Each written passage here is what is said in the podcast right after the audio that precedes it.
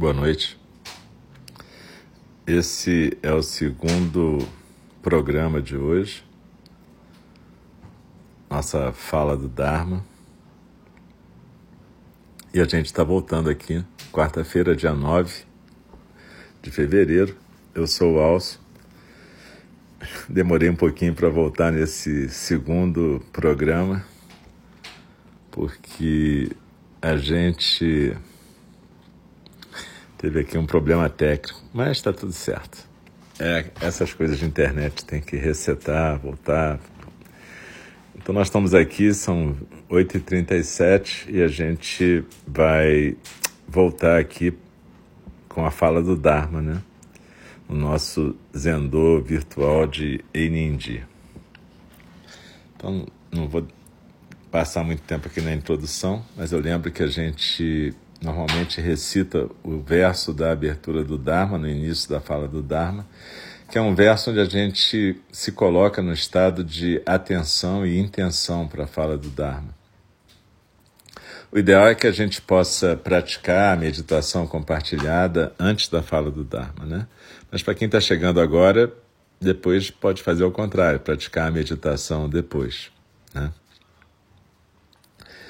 É, o importante é fazer as duas atividades juntas. Normalmente a gente procura fazer a meditação compartilhada de um jeito que possa ajudar na experiência da fala do Dharma.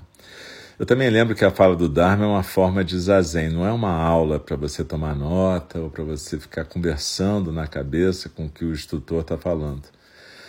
Na prática da fala do Dharma, a gente fica na postura do zazen, a gente procura focalizar a sensação física da expiração e a postura, e a gente deixa as palavras do sutra, que é a leitura que a gente está fazendo, e do comentário do instrutor bailarem na nossa mente junto com o ar que entra e o ar que sai.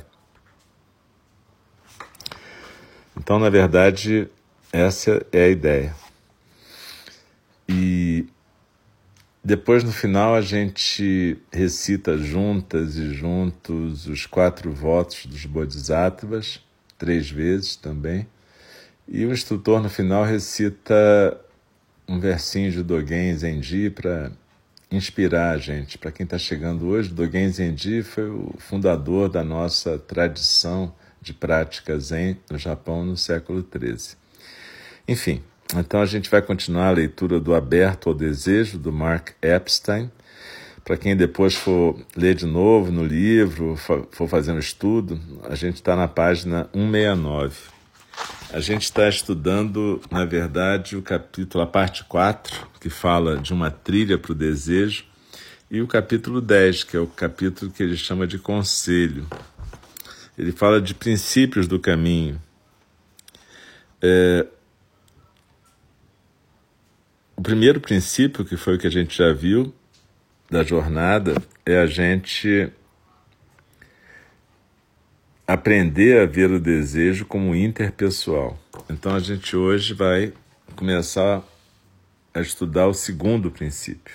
E esse, essa vai ser a leitura. Fios azuis. O próximo princípio do trabalho com o desejo é vê-lo como divino. Com isso, não estou dizendo simplesmente para idealizar o amado de uma maneira comum aos primeiros estágios da paixão. Embora isso, por si só, seja uma experiência de conscientização.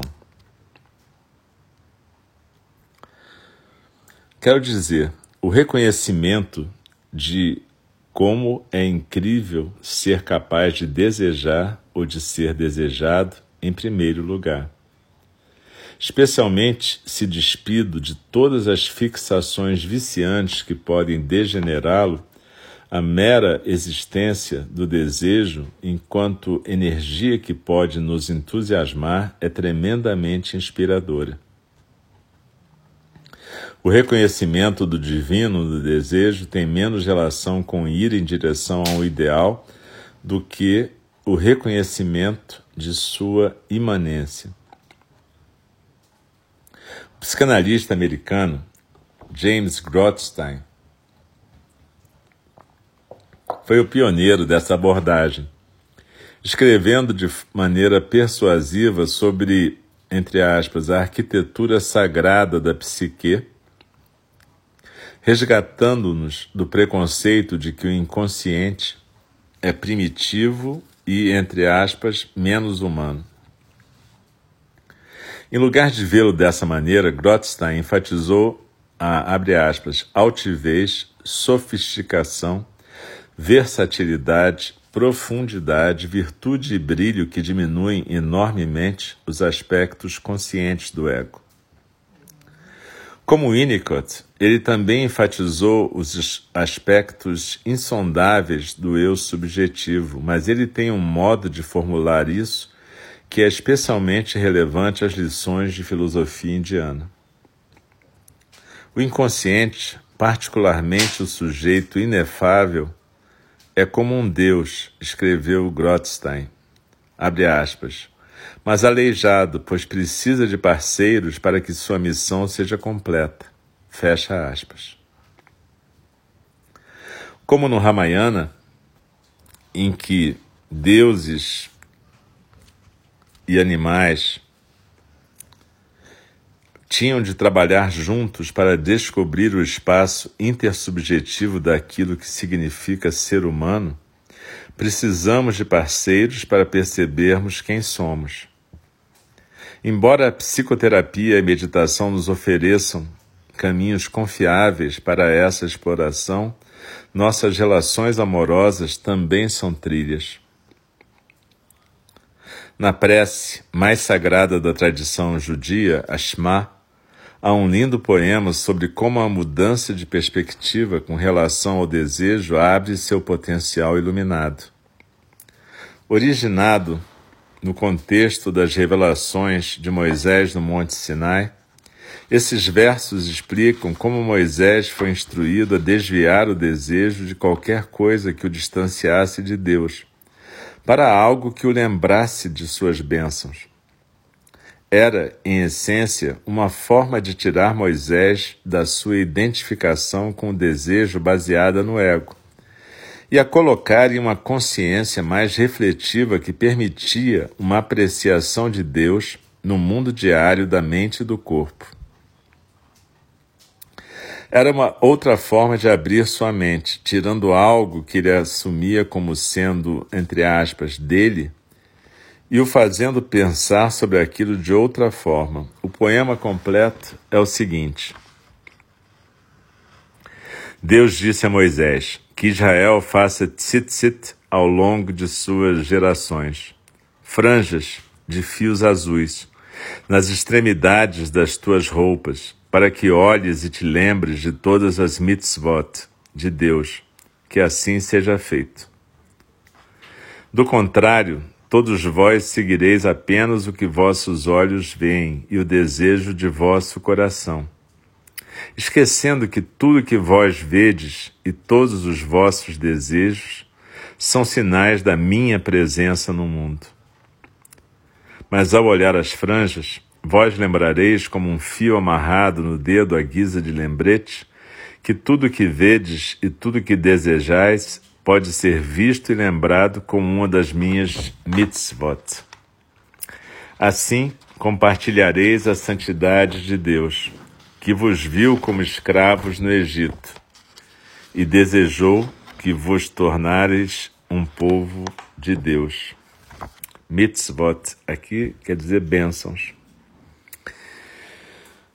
A natureza dupla do desejo fica imediatamente aparente nesse notável poema. Se deixado por conta própria, disse Deus a Moisés, ele se identificaria demais com seus desejos. Ele seguiria apenas o que via e o que desejava, sem nenhum pensamento sobre o que está além. Ele iria, na linguagem da Bíblia, ser um escravo de seus desejos, ou, na linguagem do budismo, ser enganado pela ilusão dos desejos. Mas Deus desejava claramente que Moisés compreendesse que o desejo era capaz de mais do que isso. Não só podia lembrá-lo da presença de Deus, mas Deus também tinha um desejo, que Moisés se lembrasse dele. No encontro dos dois desejos, uma nova experiência era possível. Deus deu a Moisés diversas práticas meditativas para treinar sua mente. Não só disse que tecesse fios azuis em suas roupas, da mesma forma que um yogi indiano manipula um rosário de contas de mala para manter sua mente focada em Deus. Mas também deu a Moisés uma prática ainda mais explícita. Isso foi transmitido imediatamente antes dos versos citados acima e abre caminho para esses ensinamentos. A primeira parte do Shema é uma lição de meditação, uma oração cujo significado profundo não é sempre abordado no judaísmo contemporâneo. Abre aspas. Ouça, ó Israel, fecha aspas, proclama o ensinamento. Abre aspas. O Senhor, nosso Deus, o Senhor é um. Fecha aspas. Qualquer um que entre numa sinagoga ouve essa prece. Ela é repetida em virtualmente todos os serviços que lá têm lugar. Cresci ouvindo essa prece, mas nunca tive certeza se o rabino dizia aqui, ó Israel, ou ouça, ó Israel, porque em inglês, na verdade, aqui seria hear, ó Israel. Ou então hear, ó Israel, porque na verdade o som é parecido de aqui e ouça em inglês. Então o Mark não sabia o que estava sendo dito. Seja como for, as palavras passavam pela minha cabeça sem causar muito impacto. No máximo, relacionei as primeiras histórias bíblicas que me contaram quando criança sobre o bezerro de ouro e a tendência do povo judeu à idolatria. Não adore diversos deuses, Deus disse a Moisés. Adore apenas um.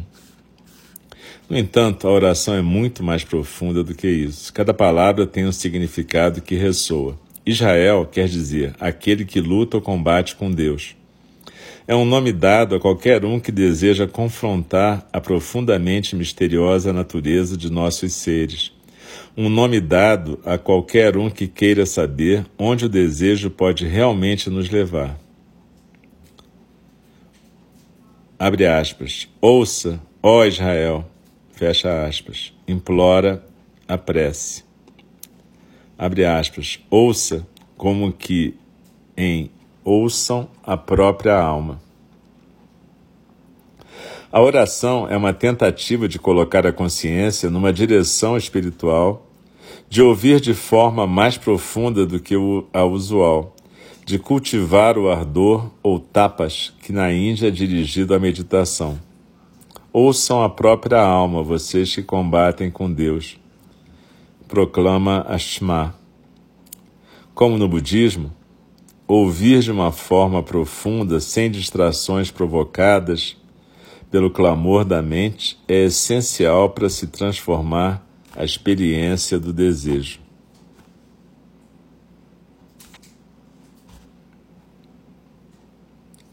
Deus não é separado, insiste a prece. Deus é um. Isso vai de encontro à maneira como normalmente o desejo apreende as coisas onde sempre há dois.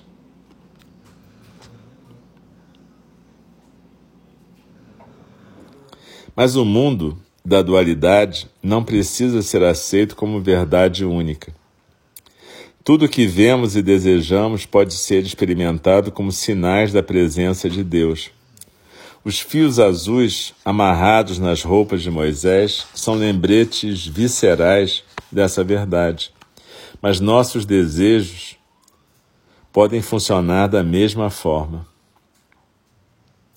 Eles também são fios azuis, representações vivas das bênçãos de Deus. É aqui que as possibilidades espirituais do desejo começam a fazer sentido. Da mesma forma que as cosmologias indianas se recusam a distinguir entre o macro e o microcosmo, entre o erótico e o divino, também a Shema parece indicar um elo semelhante. Ao dedicar atenção ao desejo da mesma forma que ouviríamos nossa alma, podemos sair da noção usual de que sempre há dois, um observador e um observado. A Shema indica a direção do não apego, a direção da Dakini, a direção da subjetividade compartilhada, na qual não há objeto de qualquer tipo. Freud ensinou seus pacientes a deixarem de se identificar com seus desejos conflitantes para ajudá-los a superar a vergonha e a aversão de si mesmos.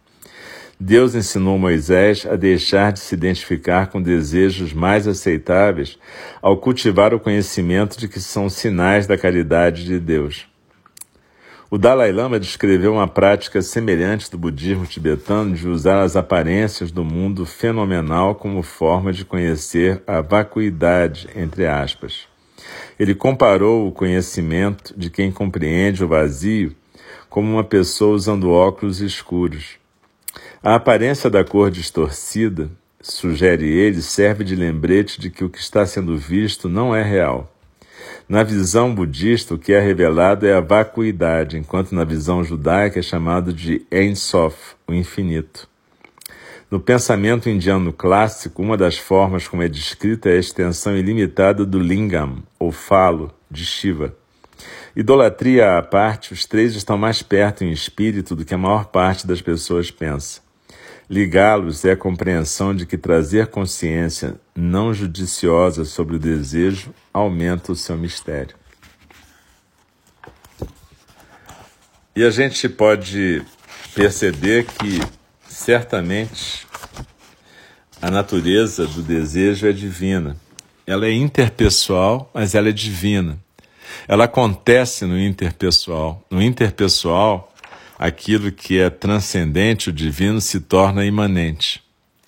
E é por isso que a ideia de Deus é dizer a Moisés que o desejo dele, se ele lembrar que o desejo dele é o desejo de Deus, se torna sagrado. E que não existe diferença entre o sagrado e o profano nesse sentido. Essa natureza do desejo, ela se manifesta naquilo que é um, naquilo que não é dividido na hora que a gente não divide a coisa em observador e observado, na hora em que a gente deixa fluir o Dharma. Shema Israel, Adonai Elohenu, Adonai Erod. Essa oração é linda. Escuta, ó Israel, o Senhor é nosso Deus, o Senhor é um. Ouçam a própria alma, vocês que combatem com Deus. Então, a questão para nós é deixar fluir o Dharma, o Zazen, quando ele acontece, para que a gente possa aprender a encontrar o Dharma na relação. A gente fala do mundo relativo porque tudo é relação. Esse é o mundo em que a gente vive. É o mundo do relativo, o mundo do relacional. E a gente então, nessa semana, que a gente possa praticar esses dois caminhos, perceber o desejo como interpessoal e perceber a sacralidade do desejo, como esse é um caminho sacro. A gente vai interromper agora e falar os nossos votos. Talvez essa fala, eu não sei, talvez tenha acontecido uma queda de internet, por um certo sinal que eu estou vendo aqui no celular. Mas se tiver acontecido, provavelmente vai ficar gravado e a gente vai poder ouvir de novo. De qualquer maneira, na semana que vem eu vou retomar a partir dessa parte para que a gente possa continuar a, a estudar esse segundo caminho, caminho onde o transcendente se manifesta como imanente.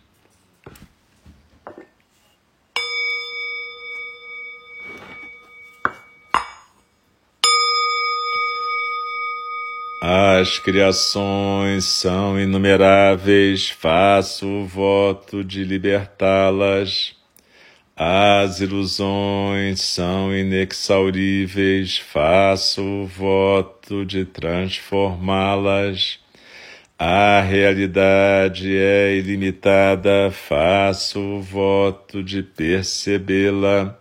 O caminho do despertar é insuperável, faço o voto de corporificá-lo.